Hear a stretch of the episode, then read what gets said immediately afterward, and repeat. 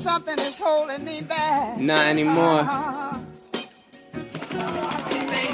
No flow hotter, born like globe shotter. My flow slaughter, I'm new fire in all water. Style lit, I'm stylish, so stylish, I get it. Cool, handsome. Bonjour à tous et bienvenue dans ce nouvel épisode de Culture Soccer avec de nouveau, comme chaque semaine, plein de surprises. On vous remercie comme d'habitude de votre soutien, vous qui aurez relayé notre émission chaque semaine sur les réseaux sociaux et qui nous écoutez. Avant de passer au programme de la journée, je présente Anthony que vous connaissez tous. Comment ça va Anthony cette semaine? Ça va très bien et toi? Bonjour tout le monde. Ça va très très bien en effet. Cette semaine, si vous avez suivi les autres podcasts Lucarne Opposé, vous savez que Bola Latina, la SC Corner et Africa ont tous fait leur émission sur les sélections sud-américaines, asiatiques et africaines en Coupe du Monde. Mais nous, on n'a ni les États-Unis ni le Canada en Russie cet été, donc on va se contenter de notre pauvre MLS. Mais croyez-moi, on a un programme très sympa quand même pour vous. D'abord un petit résumé des rencontres des week-ends. Ensuite, on a eu l'énorme chance de recevoir Aurélien Cocolin en direct de son supermarché. Vous allez vite comprendre pourquoi. Qui nous a parlé de sa longue carrière en MLS et de son expérience dans les différents clubs. On finira ensuite avec notre Il était une fois en Amérique ainsi que quelques questions d'auditeurs. Une nouveauté cette semaine. Mais tout de suite, on commence donc avec les résumés MLS. Est-ce que tu es prêt, Anthony? Oui, je suis prêt, Antoine. Génial. On va commencer tout de suite alors euh, avec le premier match de la journée qui avait lieu à Boston entre deux équipes qui ne sont pas reconstruites pendant la mi-saison. Les New England Revolution, de Brad Friedel qui accueillait les Montréal Impact de Rémi Card qui ont créé la surprise en explosant l'équipe québécoise. On est désolé, cher Montréalais, 4 à 0. Bien aidé par le carton rouge un geste très dangereux de Tyder qui n'était intentionnel mais qui aurait pu blesser avec gravitude le joueur de New England. Euh, L'équipe d'Evolution, grâce à Bunbury, Farrell, Fagundes et Zaibo, dont c'était le premier but depuis son arrivée en MLS, s'est imposé avec facilité. Fagundes était encore une fois un des meilleurs joueurs sur le terrain, c'est une des recrues de l'année. Et à noter, euh, du côté montréalais, le penalty arrêté par Bush et il a fait deux ou trois autres arrêts dans le match, donc une performance assez simple. Oui, euh, moi là, qu'est-ce que j'ai noté de cette rencontre, c'est le premier but d'Andrew Farrell.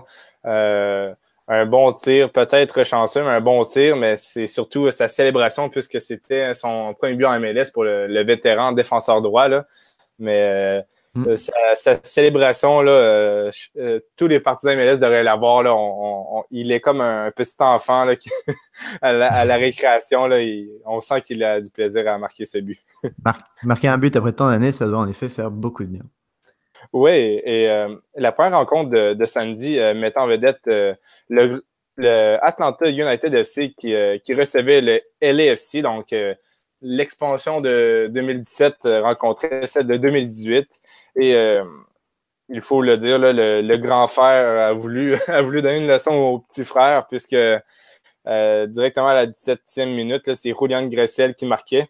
Et ensuite, là, à la pause, c'était toujours 1-1. 1-0, euh, je veux dire. Mais en deuxième mi-temps, les choses se sont aggravées euh, pour les, FC. Martinez euh, a marqué, Almiron à la 88e, alors que Joao Motino, et là, je parle pas du milieu offensif portugais, mais bien de la recrue du, du LFC, également portugaise, se voyait décerner un carton rouge. Et par la suite, il y avait deux autres buts d'Atlanta pour accentuer la marque à 5-0. une marque assez sévère. Ouais, mais euh, à noter l'excellent match de Gressel qui vraiment impressionne en ce début de saison. C'est incroyable ce qu'il fait. L'année dernière, il était un peu moins confiant. Là, il est vraiment très, très bon. Oui, on, sent qu'il prend la place d'un Yami Lassad et euh, il fait de brillantes façons. Hein. C'était un choix de repêchage de Atlanta en 2017 et euh, c'est vraiment quelqu'un qui répond aux attentes et même au-dessus des attentes. Ouais, un joueur de draft qui tient ses promesses. Le troisième match se jouait entre deux équipes qui surprennent en ce début de saison, mais sans grand bruit, et le score s'est soldé sur un partout. En effet, même si San José a ouvert le score grâce à Magnus Eriksson, dont c'était le premier but en MLS, L'ancien Nantais Alejandro Bedoya a mis les deux équipes à égalité en seconde mi-temps. David Akam commence sérieusement à prendre un peu plus ses marques du côté de l'Union, qui a globalement été l'équipe la plus en vue de ce match, car Saint-José peut vraiment remercier son gardien euh, Tarbell. Oui, euh, et comme tu l'as dit, là, David Akam est, euh, est, excellent en ce début de saison, même si ça ne se reflète pas vraiment sur la feuille des, statistiques mais l'ajout d'Akam sera très précieuse au, fur et à mesure de la saison et on sent qu'un joueur comme Fafa Pico là, euh, euh, joue avec beaucoup moins de pression et il pourrait être un, comment, un game changer pour Philadelphie au, cours de la saison.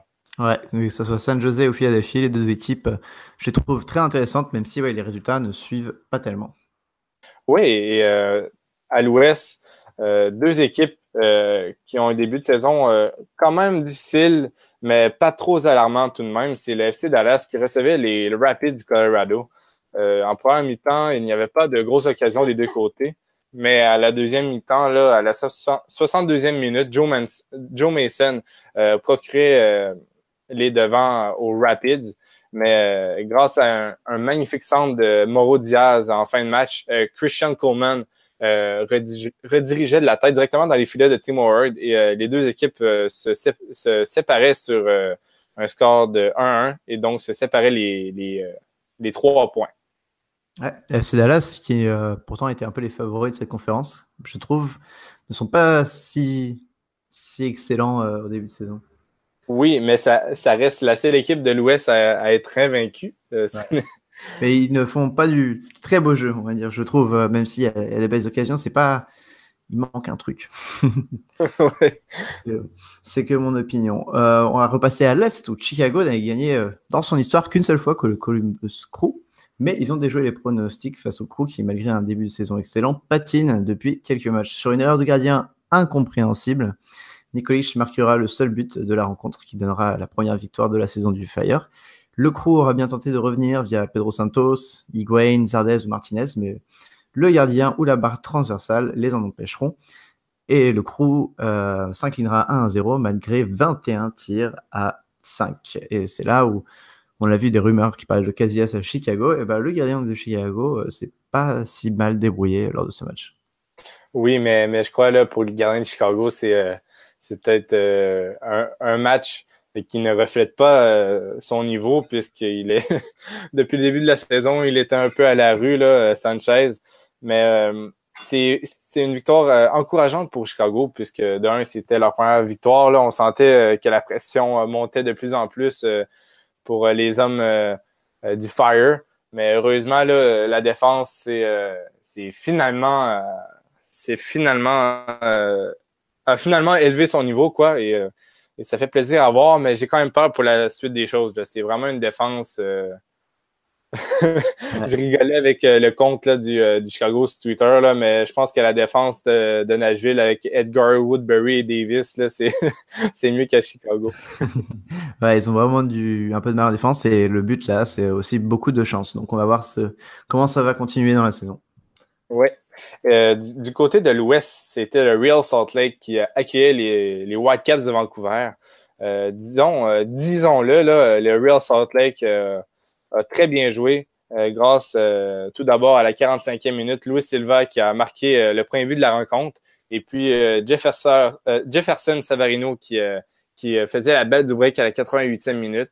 le DP de Vancouver, Breakshee, tentait de réduire réduire l'écart dans les arrêts de jeu, là, mais il était trop peu trop tard et le Real Salt Lake euh, gagnait un deuxième match euh, euh, de cette saison pour se hisser en quatrième position de l'Ouest. Donc, pour le Real Salt Lake, cette équipe très jeune, ça, va très bien en ce début de saison. Ouais, et du côté de Vancouver, Breakshea se débrouille pas, pas mal de ces derniers matchs. Oui, exactement. C'est un, un, DP super sub.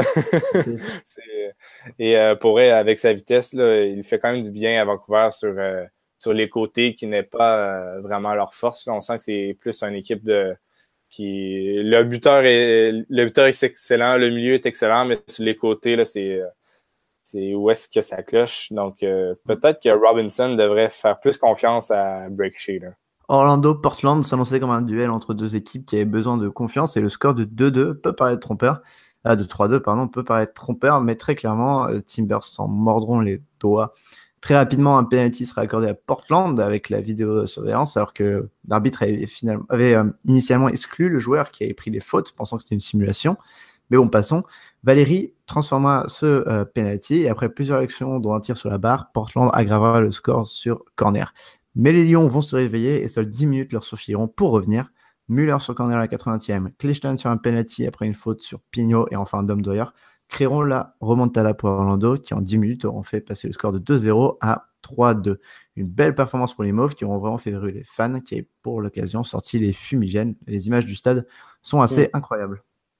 Oui, et euh, pour vrai, moi, les, trois joueurs qui ont marqué pour Orlando, là, je crois qu'ils sont à surveiller euh, pour la prochaine année. Là. Chris Muller, euh, la recrue, qui en est à son deuxième but en deux matchs. Donc, excellente recrue qui a été repêchée lors du Super Draft. Donc, déjà là, on voit qu'Orlando a, eu de l'œil. Ensuite, Kleshen, quoi dire de ce meneur de jeu. Là, il est très beau à voir aller. Et Dom Dwyer, euh, finalement, là, avec, euh, avec le départ de Carl Larine en deux matchs, c'est deux ou trois buts également. Là, donc, euh, Dom Dwyer, là, je sens que ça va être une saison record pour ce, buteur anglais. Ouais, et avec l'aide de Stefano Pigno, ça ne peut faire que du bien pour, pour Orlando. Oui, oui, je crois que s'ils arrêtent de se faire peur ainsi, là, avec le dernier match face aux Red Bulls et, euh, et finalement euh, face aux Timbers, s'ils si, réussissent à s'imposer euh, en début de match à domicile, je pense que Orlando peut devenir une réelle forteresse parce que le stade est vraiment là, le, mur comme au, au Borussia Dortmund, là, ça, mm. ça, ça, doit être assez intimidant pour les, les adversaires. Ouais, respect en tout cas pour, pour les fans d'Orlando en effet. Oui, et quelque chose d'autre qui doit être euh, assez intimidant, là, c'est du côté du Galaxy, alors que Zlatan Ibrahimovic euh, continuait euh, son périple en Amérique. Malheureusement pour lui, c'est le Sporting Kansas City qui a eu les dessus à Carterson, au StubHub Center, alors que Daniel Saloy a marqué à la 56e. Et cinq minutes plus tard, c'était Johnny Russell, le jour de son anniversaire, qui, qui offrait un beau cadeau coéquipier euh, aux spectateurs euh, à la maison. Ouais, très beau match de, Kansas City qui vraiment ils peuvent euh, devenir enfin ils peuvent faire les playoffs et vraiment aller loin dans cette MLS Cup. par contre, du côté de, de Los Angeles Galaxy, cette fois, Zlatan n'aura pas suffi. Hmm. Et pour Kansas City, s'il continue euh, comme ça, là, d'un, c'est mon pool qui va être content grâce à Ike aux parents. Mais euh, plus sérieusement, là, c'est euh, ils ont déjà des bonnes bases dans ce début de saison. Là. Ça a été ça a été deux. les deux premiers matchs ont été assez difficiles avec une, remontada face au Chicago, heureusement. Et finalement, là, le, premier, le premier match face au NYCFC était assez décevant. Mais là, on sent que Pete, Pete Vermees là, a, vraiment eu a eu euh, qu'est-ce qu'il voulait lors de cette rencontre-là. Et euh, pour le reste de la saison, là, ça va être déjà. Euh, moi, pour eux, j'aurais, j'aurais pas peur de les mettre favoris au Spurter Shield, puisqu'ils ont déjà trois points d'avance en ce début de saison à la première place. Et je vois pas Kansas City perdre de nombreux matchs d'ici la fin de la saison. Ouais, c'est vrai qu'ils ont une défense de feu. Mais les classements peuvent être encore trompeurs pour le moment, car beaucoup de clubs ne font pas de matchs, dû euh, notamment à la CONCACAF Champions League. Une CONCACAF Champions League que joue notre euh, Français Aurélien Collin, malgré le carton rouge qui s'est pris euh, la semaine dernière. On a pu l'interroger, on le remercie encore une fois de nous avoir accueillis dans, son carrefour euh, et surtout d'avoir pris le temps de nous répondre à nos questions. C'était vraiment très sympathique de l'avoir au téléphone. On vous passe l'interview tout de suite et on se retrouve après pour notre moment Il était une fois en Amérique ainsi que les questions des auditeurs. À tout de suite.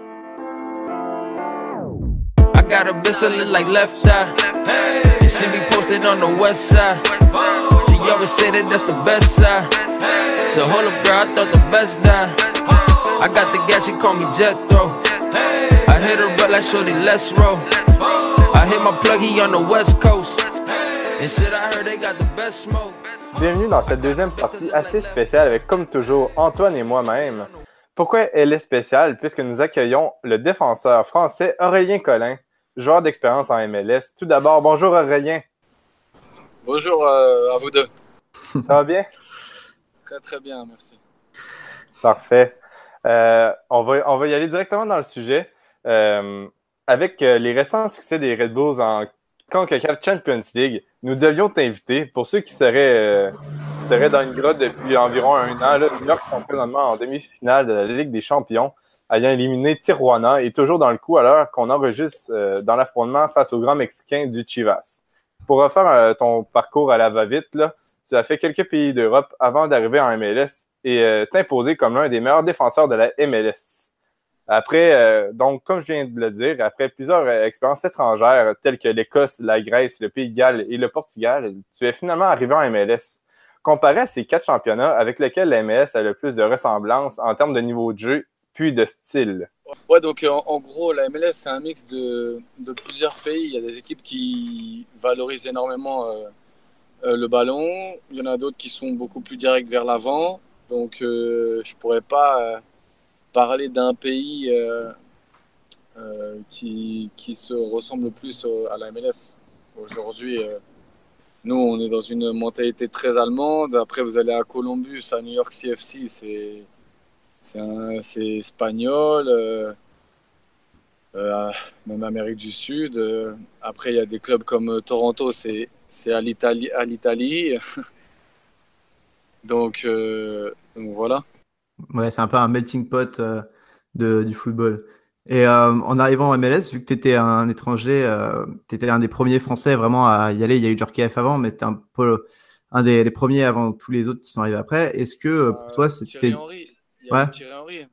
Ouais, ouais, mais, mais genre, enfin, ouais, pardon. Je voulais dire la vague de joueurs qui sont pas des, joueurs désignés, parce que moi, j'ai coupé une partie de la session.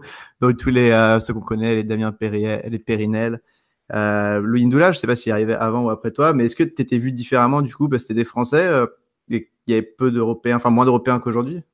Euh, Je pense qu'il y avait moins d'Européens connus. Ouais.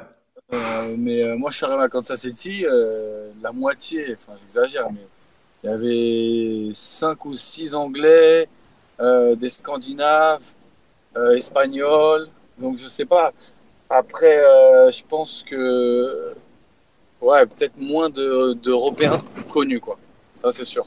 Mais déjà, la MLS à l'époque, c'était. D'abord, c'est toujours les mêmes règles. Hein.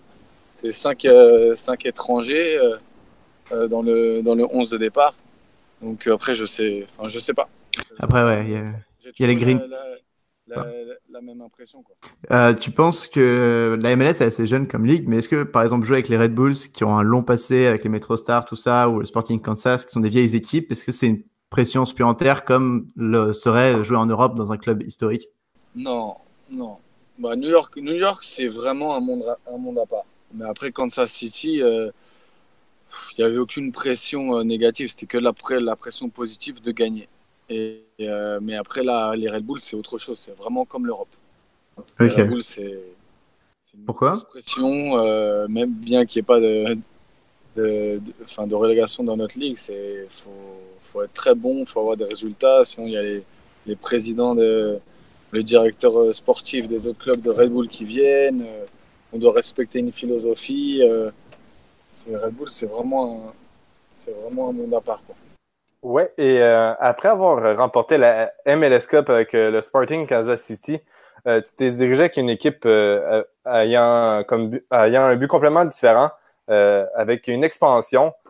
Qu'est-ce que ça fait d'évaluer avec une nouvelle franchise niveau cohésion, niveau coaching? Est-ce que est-ce qu'il y a des différences? Oui, mais après, c'est un challenge qui est très excitant parce que c'est beaucoup de nouveautés. Après, c'est très difficile parce que il n'y a aucune philosophie, bien que le club était en, deuxième division, enfin en USL. Euh, c'était, enfin, on n'avait pas un plan de jeu. C'était, euh, il y avait beaucoup de choses à construire. Et c'était très usant. Et, euh, et en plus, c'était, après, c'était bien parce qu'il y avait une grosse pression grâce à Kaka. Il y avait Orlando qui avait une nécessité de, d'avoir un nouveau club de sport parce que les Orlando Magic, bah, ça fait des années que c'est pas bon. Donc c'était une très très belle expérience. Difficile, mais très belle. Parfait. Et en tant que joueur expérimenté, est-ce que tu avais un rôle particulier euh, dans l'équipe? Euh, comparé au Sporting Kansas City? Non, rôle particulier à Kansas City, euh, bien que je n'ai pas le. Enfin, que j'ai très rarement le, le brassard de capitaine, moi je suis toujours un, joueur qui, qui, parle énormément, qui pousse, qui essaye de servir au maximum mes, mes coéquipiers. Donc euh, j'ai toujours, euh, peu importe le club où je suis, euh, j'ai toujours le, la même manière de jouer, la même philosophie. donc ça change, ça change, ça change jamais. Comme tu as dit, fait longtemps que tu es dans la ligue, tu as rapidement marqué les esprits en, En 2011, tu étais dans la meilleure équipe MLS, euh, meilleur 11. En 2012, tu étais meilleur joueur de la finale, pardon, en 2013, meilleur joueur de la finale de la MLS. Cinq ans plus tard, est-ce que tu trouves justement que l'évolution de la ligue est, très bonne au niveau de jeu et surtout toi en tant que défenseur, les attaquants, ils ont, ils ont énormément évolué en cinq ans? C'est sûr qu'il y a des, il y a des attaquants euh, comme Jovinko qui sont arrivés et qui sont exceptionnels. Après, je pense que c'est vraiment la, compétitivité qui a évolué, que toutes les équipes là, elles sont quasiment au même niveau. Euh, après, bien, sûr, il y avait Galaxy à l'époque qui était un niveau au-dessus, mais les mauvaises équipes, elles étaient encore, euh, elles étaient vraiment pas bonnes. Alors qu'aujourd'hui, alors aujourd'hui, même les, les, équipes qui sont dans le fond, elles, enfin, elles sont, elles sont, le niveau il est vraiment très proche des premiers. Hmm. Donc euh, c'est ça. Après au niveau du marketing, c'est c'est énorme. Euh, c'est largement plus développé qu'avant. Euh, et puis surtout, c'est l'intérêt des, des, Américains qui a changé. C'est qu'aujourd'hui, j'habite à New York. Et aujourd'hui, quand tu vois un derby Red Bull, New York CFC, où tu es dans une des plus belles villes au monde, tu es à Manhattan, et tu vois les gens, ils sont avec les maillots des Red Bull et des New York CFC, c'est quelque chose d'historique et d'extraordinaire. Hmm. C'est beaucoup, plus... C'est beaucoup plus fort que euh, ce qu'il y avait avec euh, DC United, la, rivalité qu'il y avait avant. DC United, c'est peut-être une rivalité, ça fait longtemps, mais on est, on est vraiment très. Enfin, on est quand même, on n'est pas aussi voisins qu'on penserait. Hmm. Et puis, euh, le problème, c'est que Washington, bah, ça fait des années des années que c'est une équipe qui est, qui est pas bonne. Donc hmm. euh, la rivalité, euh, elle est, elle n'est pas aussi grande. Et en plus, euh, leur, leur stade, bah, c'était très compliqué. Avec leur nouveau stade, j'espère que cette rivalité, moi j'aime beaucoup les derbies, donc j'espère que cette rivalité elle va revenir. Mais c'est sûr que quand tu joues contre Washington, bah, tu sens pas du tout le derby. Ouais. Ouais, et on en parlait au début du podcast. Là les Red Bulls sont présentement en demi-finale de la CONCACAF Champions League. Cette euh, compétition ne semblait pas rassembler les troupes lors des dernières éditions. On sentait peu de motivation de la part des fans et parfois des joueurs. Mais récemment, avec vos prestations euh, à vous et Toronto, l'opinion semble changer. Penses-tu que dorénavant, avec la parité entre les Mexicains et la MLS, les joueurs et les fans seront plus motivés à, la jouer à fond? J'espère. Moi, euh, depuis, ça, depuis 2012, je la joue et je la prends à cœur. C'est une c'est une grande compétition de pouvoir euh, se mesurer euh, aux équipes euh, d'Amérique, centrale. Et après, c'est, comme tout, faut le, marketing il doit être mieux fait. Et, là, c'est les demi-finales, donc bien sûr, beaucoup de, on, on, en parle plus, mais on devrait même commencer à en parler depuis le début, depuis les huitièmes de finale. Et, donc, j'espère que c'est une compétition qui, fait, qui va continuer de monter. Et, donc, moi, je suis très content. Alors on en parle sur le terme opposé. les, auditeurs euh, sauront que euh, sur notre podcast euh, Culture Soccer, on a fait une grosse émission avec les spécialistes costaricains et, mexicains sur les, phases de poule. Mais ouais, donc comme on a dit, tu es en demi-finale. Et sur Extra Time Radio, qui est une émission de la MLS, l'ancien joueur Bobby Warshaw, il te qualifiait de guerrier parce que par rapport au carton rouge que tu as reçu à dernier match, en disant que dans chaque équipe, il fallait ce joueur qui allait s'imposer par rapport aux arbitres ou qui allait donner ce, qui allait provoquer un peu les joueurs adverses. Dans l'équipe des Red Bulls qui est très très jeune, est-ce que c'est un peu ton rôle de euh, d'aller euh, un peu t'imposer par rapport aux joueurs adverses et de représenter ton équipe? Ouais, après c'est mon, rôle. Mon rôle, je sais pas, c'est. Enfin, peut-être après on, va dire la même chose. Moi, je l'appellerai pas mon rôle, c'est juste mon type de jeu et ma personnalité. Et, euh, en fait, qui font que, bah, d'abord dans les clubs, la plupart du temps, c'est des défenseurs centraux qui hmm. font, euh, qui mettent le ton, quoi, comme on dit. Hein. Et euh, quand il faut mettre le pied, bah, moi je mets la tête et, et voilà. Après, euh, ce carton rouge, il n'était pas, enfin, c'était pas très représentatif de, de mon jeu, quoi. C'était vraiment un, jeu de tête avec le gardien. Et je sais pas, l'arbitre, il l'a jugé dangereux.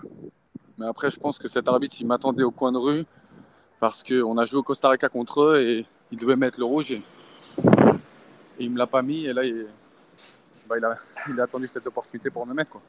Hmm. D'accord. Et euh, sur le même sujet des Red Bulls, Euh, que penses-tu de leur stratégie de vente par rapport aux pertes des deux euh, derniers capitaines, euh, c'est-à-dire Kleshen et puis McCarthy? As-tu une opinion sur, sur ça? Oui, je pense que la philosophie des Red Bull elle, évolue et ils veulent des jeunes joueurs qui correspondent plus à la, manière, à la tactique à laquelle on joue. Et, donc le coach, je pense qu'il jugeait qu'il voulait, comme on dit, du sang frais et, c'est pour ça qu'il les a, il les, a laissés partir. D'accord. Et euh, par rapport aux trois franchises que, dans lesquelles tu as évolué, tu as quand même assez des publics différents. Tu as Kansas qui, euh, qui sont révolutionnés en passant des Wizards au City. Tu as Orlando qui étaient les nouveaux fans mais très investis. Et à Red Bulls, on a l'impression que le stade parfois est un peu vide. Euh, entre ces trois clubs, c'était quoi la meilleure fanbase? Bah, Orlando, ça, on va parler en statistique. Hein. Après, euh, après, Red Bull, euh, c'est vraiment des fanatiques qui ressemblent énormément à l'Europe. Après, c'est dommage que le stade soit, soit, soit vide. Mais euh, le, peu de, fans qu'on a, c'est vraiment des vrais fans de football. À Kansas City, c'était très familial, très nouveau fan. Orlando, il y avait un mix entre, entre Red Bull et Kansas City. Et donc, en gros, c'est comme ça que je, définirais le, enfin, le type de fan que, que j'ai eu dans mes trois clubs aux États-Unis. Oui, euh, on parlait de stade. Là, c'est, lequel euh, ton stade préféré euh, dans la ligue, celui que tu affectionnes le plus? Moi, c'est celui de Red Bull. Après, c'est dommage qu'il soit, qu'il soit vide, mais depuis que je suis aux États-Unis, c'était mon rêve de venir, d'être un joueur de Red Bull. Et aujourd'hui, à chaque fois que je reviens au stade, et, et il est il est tellement magnifique. Et en plus, là, mardi, on va jouer, il va être euh, sold out. Donc, ça va être quelque chose de, grandiose de voir ce stade aussi beau, euh, plein. Il va y avoir surtout euh, plein de Mexicains, j'imagine. et exactement. Les, des stades que tu aimes bien. par exemple, on pense aux, fans d'Atlanta ou de, Seattle, Portland. Ouais, j'aime bien. Mais après, quand c'est synthétique, c'est vraiment un, hmm. un, gros moins. après Toronto, euh, Chicago, quand c'est plein, euh, c'est agréable. Après, aujourd'hui, quasiment tous les stades sont sont agréables quand ils sont pleins. Après, il y a donc euh, il n'y a pas Orlando, c'était bien la semaine dernière. Donc non, non, aujourd'hui dans la ligue, quasiment tous les tous les tous les voyages ils sont intéressants. Oui, tu as fait quand même plusieurs entraîneurs en MLS. Euh, avec, le, avec lequel as-tu euh, préféré collaborer? Et, euh, c'est quel joueur qui t'a le plus impressionné au quotidien? Ouais, moi je veux dire Kaka. Hein. après, Thierry Henry, j'ai un grand respect, une admiration. Je l'ai, joue contre lui et j'ai joué avec lui dans les, dans les trois All-Star Games. Et un énorme respect, une admiration pour ce joueur. Et, après, au quotidien, c'est Kaka parce que très professionnel euh, et au niveau de sa touche de balle, quelque chose d'unique. Parfait. Et, et euh, au niveau de, de l'entraîneur, est-ce qu'il y en a un euh, particulièrement que tu as aimé collaborer? Bah, l'entraîneur, mon entraîneur de, en ce moment là, il a sa philosophie. Après qu'on l'aime ou qu'on l'aime pas, mais il, il y croit et, pour moi, c'est le meilleur entraîneur que j'ai eu ici aux États-Unis. Euh, comment trouves-tu la politique du club qui consiste à faire jouer le plus de jeunes possible? Par exemple, Duncan, Long, Etienne et même les, deux Français là, comme euh, Florian et Vincent. Bah, c'est leur, euh, c'est une philosophie, hein. parce que c'est un pressing tout terrain, donc ils ont besoin de, de joueurs qui soient très résistants et donc c'est pour ça que on peut pas avoir plus de de joueurs euh, vieux, quoi. et euh, c'est très prenant, c'est un pressing tout terrain, on court énormément. Et, donc voilà, c'est pour ça que je pense que ils sont, enfin ils ont, ils ont dessiné, ils ont préparé cette tactique, enfin cette stratégie, cette philosophie depuis des années. Aujourd'hui, euh, ben, on, commence à être vraiment très très fort quand on joue de cette manière. Et, et donc je pense qu'ils sont très contents de leur philosophie aujourd'hui. Et euh, une autre question sur la ligue. Il y a quelques mois, quand tu jouais contre Orlando, il y a eu un fait de jeu assez marrant. Il y a eu un groupement de joueurs. Et puis Kaka, ton ancien coéquipier, il te prend par la gorge, il te met la main sur le visage en rigolant. l'arbitre, il voit pas que c'est un geste assez complice et il met un carton rouge au Brésilien après avoir regardé le replay. Euh, déjà, pourquoi Kaka il te prenait un peu euh, comme ça? Et surtout, est-ce que tu penses que euh, au niveau de l'arbitrage de la ligue, la vidéo, ça peut aider? Parce que l'arbitrage, il y a souvent des, des problèmes dans la ligue. Aujourd'hui, le VAR, il est, il est trop neuf. Il y a trop d'erreurs. On en voit dans partout. hein. Hmm. Et, euh, et donc, c'est ça le problème. Donc, je pense qu'il faut laisser un temps d'adaptation euh, aux arbitres, aux ligues, pour qu'ils s'adaptent. Hier encore, je regardais euh, Montréal-New England. Euh, L'arbitre, il restait au moins 4 minutes avant de décider s'il y avait penalty ou pas penalty. Ouais. Après, au niveau business, ça serait super. On pourrait mettre des bonnes publicités. Comme ça, euh, les clubs, tout le monde pourrait gagner de l'argent. Mais euh, au niveau du déroulement, ça doit vraiment évoluer parce que c'est pas c'est pas bien. Et en même temps, même avec le VAR, il y a, il y a des il y a des comment s'appelle? Il y a des arbitres qui font encore de grosses erreurs. Ouais. Donc donc euh, donc je pense que là, on est dans une phase de transition et il faut juste avoir la patience. Mais euh, quoi qu'il arrive. Un penalty euh, qui, est, qui est pas sifflé, qui est oublié, et après on revient sur l'action et on se rend compte qu'il y a penalty et on, on le siffle, euh, je pense qu'il n'y a personne qui va pouvoir démentir et dire non, euh, moi, je suis, moi je suis contre. Après, c'est sûr qu'au niveau de. Faut, faut bien le faire, quoi. D'accord. Euh, ouais, on sait pas par contre pourquoi Kaka il te prenait comme ça. Ah, parce qu'on est, on est potes avec Kaka et a- c'était, c'était un petit peu n'importe quoi ce qui se passait. Et puis, euh, moi, je suis allé et il m'a dit, vas-y, enfin, il me disait, vas-y, euh, vas-y, euh, repars là-bas, arrête de faire le, Ouais. arrête de faire le mec, et voilà, tu vois. Oui, euh, on va parler un peu du, euh, de la situation d'un pays qui tient à cœur, le Venezuela, puisque ta femme vient de ce pays. Euh, chez, chez les camps opposés, on couvre, euh, on couvre également la- l'Amérique du Sud et euh, la situation du pays nous peine énormément. Euh, D'ailleurs, là, chez, chez Rodolphe de l'Ican opposé t'a fait dire bonjour. Euh, comment tu vois la situation euh, du pays, toi qui vas souvent là-bas avec ta famille? Bah, euh, aujourd'hui, c'est, une catastrophe. hein. C'est un chaos humanitaire. La, crise économique, ça fait déjà des années et des années qu'elle est arrivée. Mais là, aujourd'hui, c'est humanitaire. Les gens, ils meurent de faim. Et ils meurent de faim, ça s'entretue. C'est le pays le plus dangereux au monde. Il n'y a personne qui aide. Et le gouvernement continue. Euh, aucune, remise en cause. Là, aujourd'hui, il y a des élections qui vont se passer en mai, qui ne sont même pas officielles et reconnues par la communauté internationale. Enfin, c'est du n'importe quoi et on se rend compte que nous, on vit dans des pays, bien que personne soit parfait, aucune nation soit parfaite, mais on vit dans des pays où au moins euh, on a à manger euh, à tous nos repas, on peut sortir dans la rue, euh, on se sent en sécurité et il y a une réalité qu'on ne connaît pas et, et qui est très triste. Et donc c'est pour ça que moi, bah, j'ai connu le, le Venezuela à travers ma femme et depuis que je suis au Venezuela, bah, J'essaye d'aider au maximum. tu, tu vas souvent là-bas avec ta famille pour. euh, Bah, décembre, janvier, off-season, on je fais moitié Paris, moitié Venezuela. D'accord. Et euh, la situation là-bas, depuis que tu y es, elle se, elle se dégrade encore et encore? Ouais. Bah, chaque année, je dis, ouais, d'abord, ça peut pas tomber plus bas et chaque année, je, je vais et c'est pire.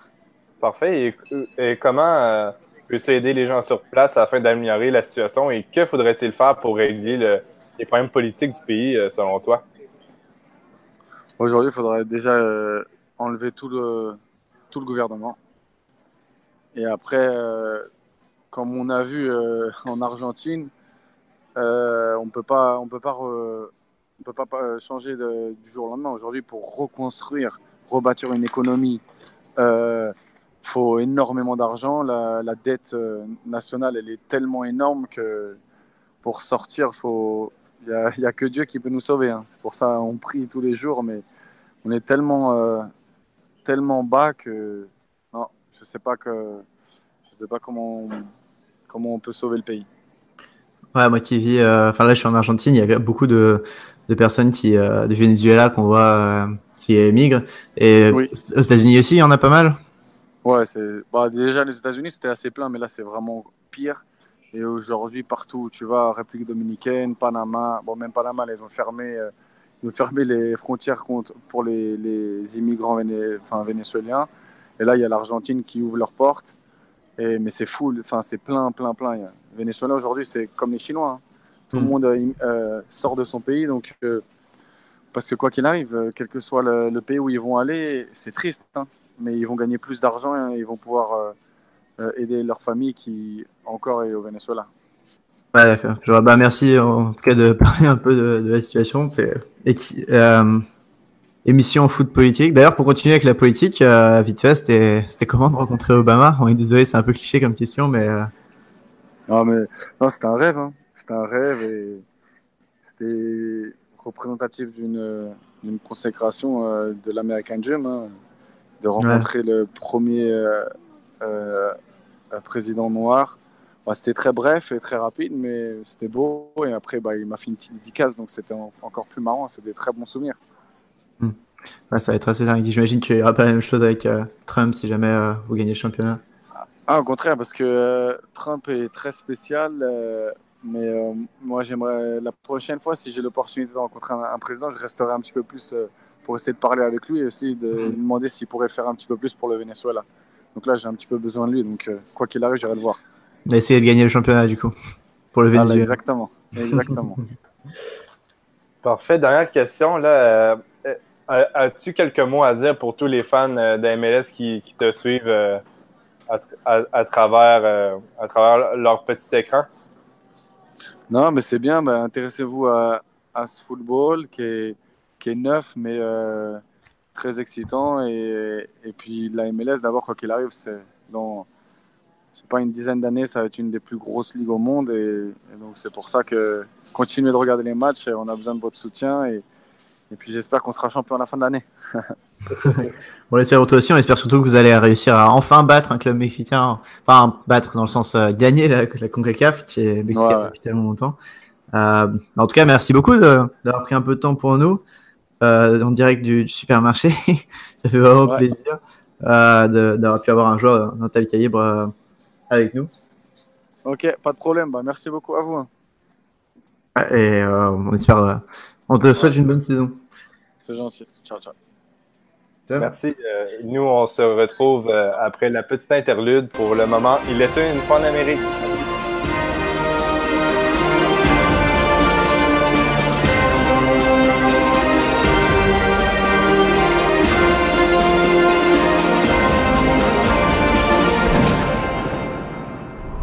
Remercie encore beaucoup Aurélien Collin d'avoir pris un peu de temps avec nous. On espère que euh, vous avez aimé ces réponses et nos questions aussi. Encore une fois, d'ailleurs, on vous le rappelle, si vous avez euh, des suggestions à nous faire, si vous pensez qu'on peut s'améliorer, on est vraiment ouvert à toute remarque.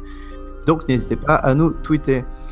On va passer avec le moment Il était une fois en Amérique, comme vous avez pu l'entendre au générique euh, de Western.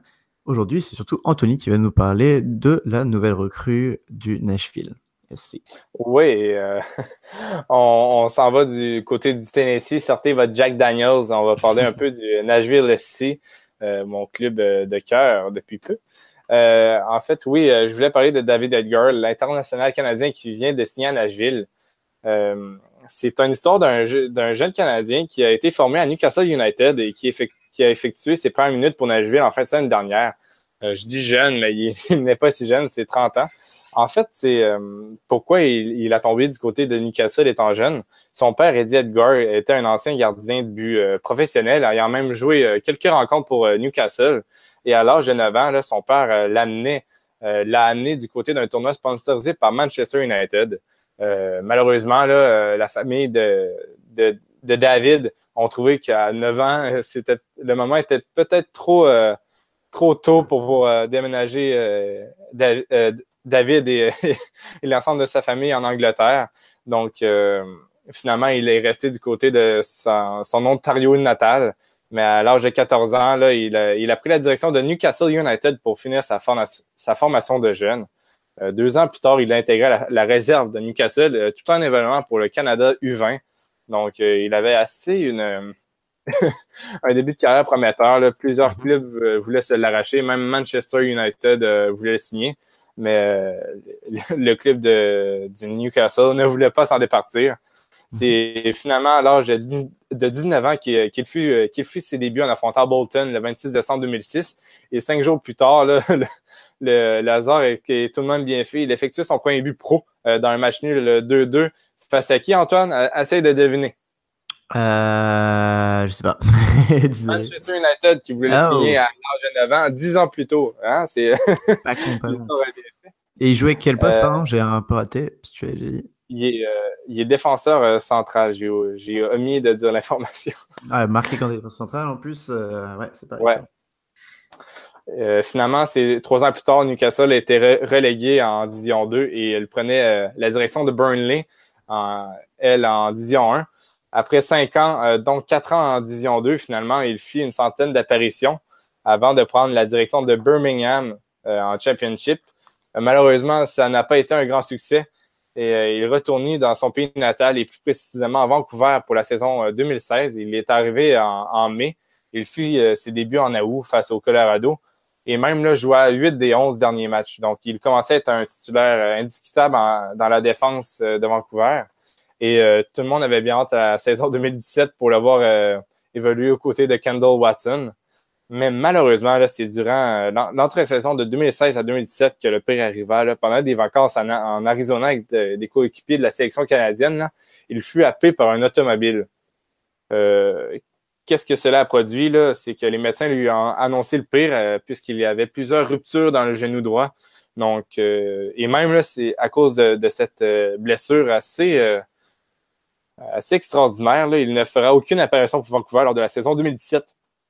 Euh, Edgar a même euh, Edgar a même admis avoir pensé qu'il ne, pourrait plus jouer puisque la blessure était vraiment sérieuse avec plusieurs opérations. Mais finalement, il a retrouvé la compétition euh, depuis peu, puisque le 22 mars, pour son premier match depuis cette blessure, il, est rentré en, cours de jeu avec le Canada face à la Nouvelle-Zélande dans, dans une victoire de 1 à 0. Et euh, dans la foulée, là, il a annoncé euh, la signature euh, du côté de Nashville. Et euh, pour son deuxième match euh, depuis cette blessure, il a fait un, un petit cinq minutes de jeu avec euh, Nashville dans la victoire de 2 à 0 face à Charlotte, euh, dont euh, notre ami Yann Aykroyd fait partie. Hein? Donc, euh, c'est euh, c'est vraiment une signature. Je crois que pour Nashville, de un, ça va rajouter de l'expérience dans l'effectif. Et du côté d'Edgar, ça peut relancer sa carrière et pourquoi pas là, rester avec Nashville deux saisons pour se remettre en forme et par la suite là, les suivre en MLS parce que ce joueur a clairement le niveau MLS puisqu'il a joué euh, euh, pratiquement toute la fin de saison 2016 avec euh, Vancouver. Là. Donc, euh, c'est vraiment... euh, C'est un taulier de la, de la défense euh, canadienne. Ben, en fait, euh, à 30 ans, il a fait euh, 40 à- apparitions. Donc, euh, oui, oui, quand, quand il est en forme, là, je pense que c'est euh, supérieur aux, deux défenseurs cen- centraux qui sont présents. Là. Je crois même là, que c'est supérieur à un Dejan Jakovic qui joue au LAFC en ce moment, puisque pendant que Jakovic était en NASL, eh bien, Edgar était en MLS. D'accord, donc un, un vrai taulier de, l'équipe, de, de l'équipe canadienne. Et on a hâte de le voir euh, sûrement jouer en MLS après avec, euh, avec Nashville. Oui, et même je serais pas surpris de, de le voir arriver en MLS, euh, même plus tôt si euh, l'équipe ne rejoint pas la MLS en 2019. Mais j'espère le garder euh, tout le temps USL avant la MLS. Ça se comprend, ça se comprend. Euh, moi, j'ai parlé d'une autre équipe qui joue en USL aussi, le Las Vegas Lights, qui on a, on a beaucoup parlé de cette équipe dans, dans Culture Soccer dans les moments était d'une fois en Amérique, mais là, une fois n'est pas coutume, ils refont les, les grandes lignes de certains médias spécialisés dans le foot euh, états-unien parce que déjà qu'ils sont assez dingues au niveau, euh, niveau le format, les maillots, si vous avez vu, qui sont, euh, je trouve, horribles, mais qui sont assez, euh, géniaux dans leur style, un peu de, néon de Las Vegas. Si tu les retournes, il y a un smiley, ce qui fait que euh, les joueurs euh, peuvent les mettre, euh, peuvent les retourner lorsqu'ils marquent un but en niveau célébration. Leur premier match, l'entraîneur a été viré. Enfin, pas viré, il a été expulsé pardon, du terrain. Et du coup, il est parti avec les fans se griller une clope en tribune, ce qui est Oui, assez dingue comme image. Et Antoine, si je peux préciser, là, c'était au premier match, mais premier match euh, préparatoire. Là. Ouais, ouais, ouais, ouais c'était même pas dans la saison, ouais, ouais, exactement. Faire C'est un truc- match préparatoire. c'est assez dingue, ouais, c'est totalement Las Vegas. Et euh, d'ailleurs, son entraîneur, un match après le début de saison, il me semble, il a été euh, remplacé, c'est-à-dire qu'il n'est pas parti, il est devenu directeur technique. Et euh, le- l'entraîneur adjoint est devenu entraîneur.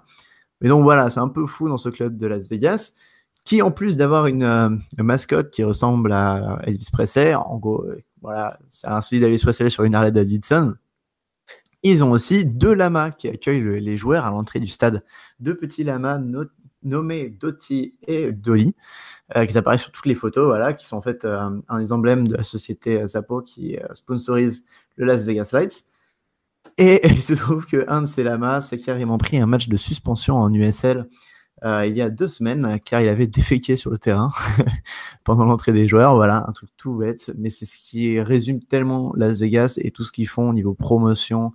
Euh, le, président du club le disait en interview, les gars, préparez-vous parce que ce n'est que le début. La mascotte Invis, les lamas à l'entrée du terrain, les maillots fous, ce n'est que le début du merchandising et, et de l'aspect dingue qu'a Las Vegas. Et franchement, ça réussit. Ils ont plus de 7000 personnes à chaque fois dans leur stade, ce qui est énorme pour une équipe d'expansion USL, qui est donc la deuxième division états-unienne, pour ceux qui ne suivent pas. Et donc, c'est assez incroyable ce qu'ils font. On est assez fiers de les avoir en USL et ils bougent un petit peu le, ça bouge des schémas de tous les clubs MLS qui essayent de copier des clubs euh, européens. Là, ils sont vraiment full dans l'ancienne NASL, full dans le, too much. Euh, je sais pas ce que tu en penses, Anthony, toi qui suis beaucoup plus USL que moi, mais ils font euh, grand bruit. Oui, en fait, les Lights, là, euh, j'écoutais des, des, émissions euh, de pré-saison. Euh, pas mal tout le monde les mettait en, en, fin de classement, là, en bas de classement, puisque c'était beaucoup de joueurs de, du Las Vegas viennent de Las Vegas. Donc, ce qui est une bonne chose et assez rare parfois aux États-Unis. Il y a beaucoup de joueurs locaux. Oui, exactement. Et donc, tout le monde disait, bon, les, les recrutements sont peut-être sont pas assez flamboyants, mais c'est vraiment une concentration euh, hispanophone. Euh, sans, sans euh, par exemple, Dego Kobayashi, lui, c'est pas vraiment hispanophone, hein, mais c'est un vétéran de MLS que, que Las Vegas sont allés chercher. mais par exemple, il y a Carlos Alvarez, un vétéran de la USL qui, qui fait très bien, Alex Mendoza également. Donc oui, Las, Vegas Light, là, je sens que ça peut faire des ravages cette saison, surtout avec un, avec deux lamas qui, euh, qui chient sur le terrain. il y a un, coach. Euh, euh, ouais, et mm. un coach assez bouillant, là, mais, mais plus, que Las Vegas va marquer, plus qu'il y aura de sourires dans, dans, les, dans les estrades si, si on se fie à leur gilet. Là. Exactement. Et d'ailleurs, j'ai complètement oublié d'en parler, mais ils ont aussi recruté Freddy Adou, l'ancien, l'ancien nouveau Pelé qui a maintenant 28 ans, mais qui à 14 ans était déjà titulaire en MLS et ceux qui ont eu Football Manager il y a 10-15 ans se souviendront très bien de lui, euh, qui n'avait pas joué une saison depuis bien longtemps et qui là est titulaire souvent avec Las Vegas Lights. Il a quand même 17 sélections avec les États-Unis.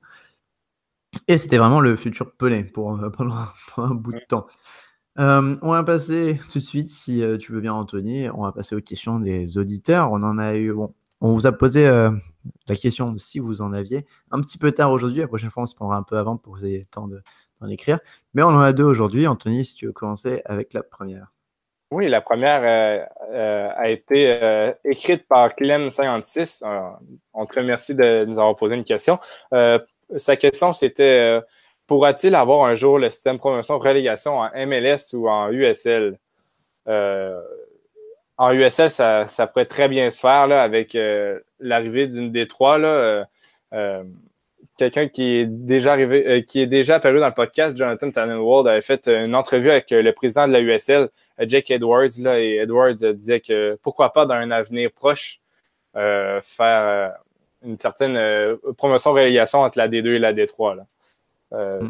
Par exemple, je sais pas si tu es du même avis que moi, Antoine, mais en MLS, à court et moyen terme, mais même à long terme, ça semble difficile, euh, voyant tout ce que, ce que les, les propriétaires mettent euh, comme investissement pour intégrer la ligue. Là, ça, va falloir, euh, va falloir très bien négocier s'il y a un système de promotion-relégation. C'est clair. Euh, comme tu disais, ouais, l'USL met une nouvelle D3, je crois que l'année prochaine. Donc, ça veut dire que, à mon avis, vu les noms USL, USL D3, il y aura un début de relégation-promotion. Mais je pense que la MS n'aura pas de promotion-relégation d'ici 20-30 euh, ans parce que tout simplement, euh, je me souviens que c'était quand j'interviewais Alan Merrick pour le, second magazine du Carnet Posé, moment pub, euh, il disait forcément, tu veux pas aller demander si demain un mec qui a mis 500 millions de dollars sur la table pour construire son équipe, construire son stade, tout ça en un an, le mec n'a jamais eu une équipe en un an, si l'équipe peut descendre, euh, enfin, on pense à des expansions comme Minnesota l'année dernière, elle serait descendue, ça aurait tout de suite tué la franchise qui vient d'apparaître.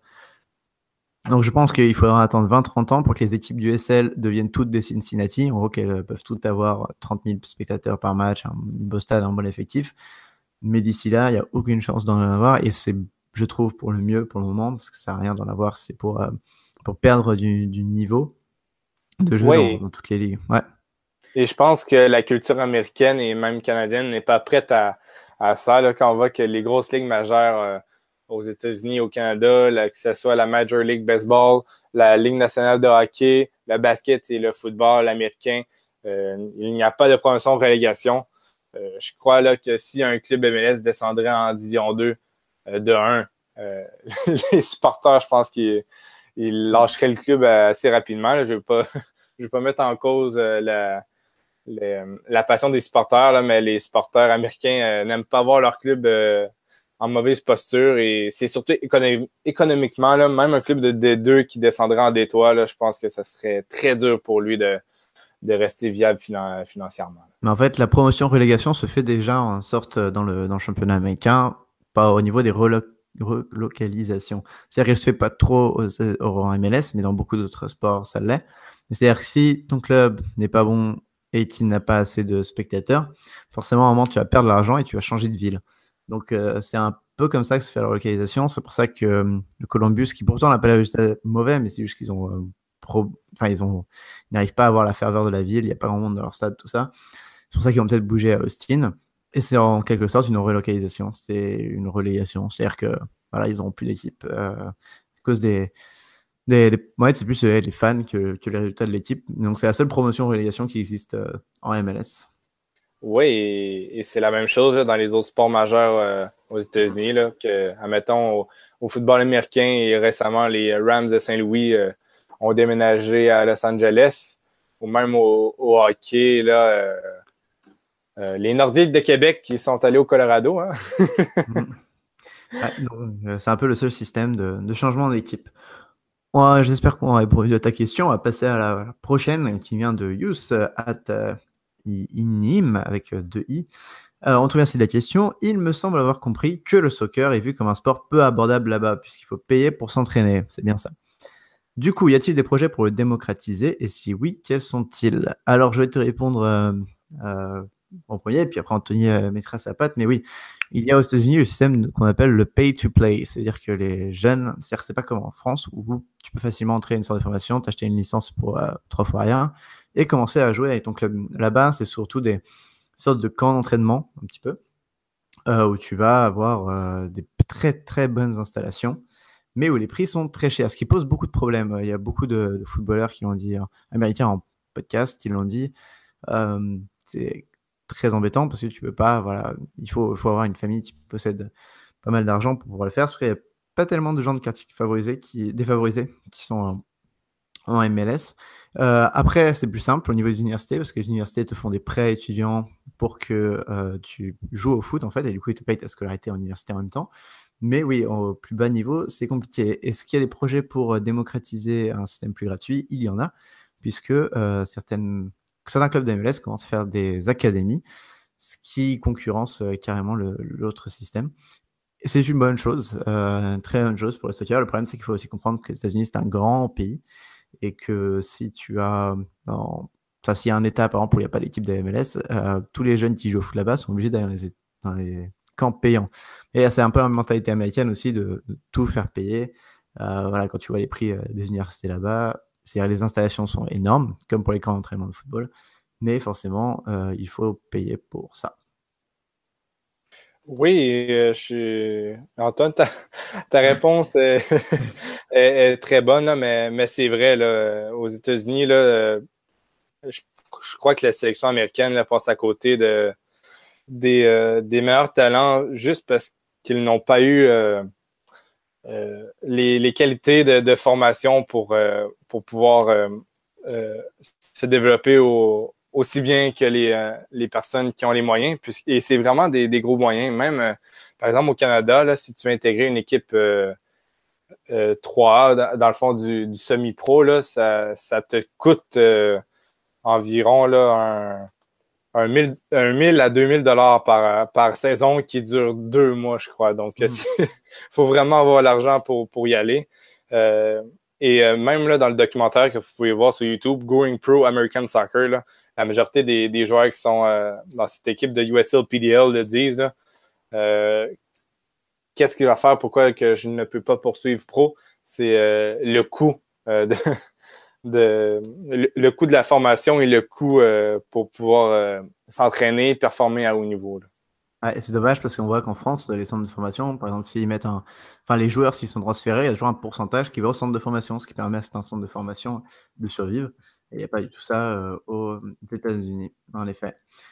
Voilà qui clôture pour nos questions. On vous remercie beaucoup de nous les avoir posées. Euh, c'est très sympa. On essaiera de refaire ça euh, pour vous répondre parce que le système américain est assez compliqué pour les non-initiés. On, on, vous l'accorde, nous aussi, on était perdus au début. Euh, merci Anthony d'avoir passé euh, ce moment avec nous. Merci à toi Antoine.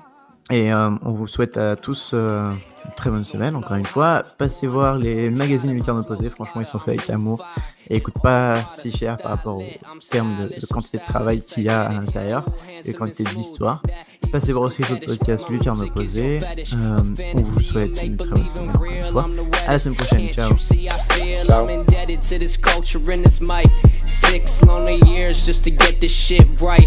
right. Dropping dimes like seven, eight, nine. This for everyone. I'm here to only shine light on you youngins. So why you bugging, cousin? You out. I'm calling out your bluffing for real. I go and gather up the band just to tell another story for the fans. No simple plan. I'm a simple man. Liquor, pussy, and money. The sicker rookie, you love me. Bigger, fuller, you dummy. Come and take it all from me. Yeah.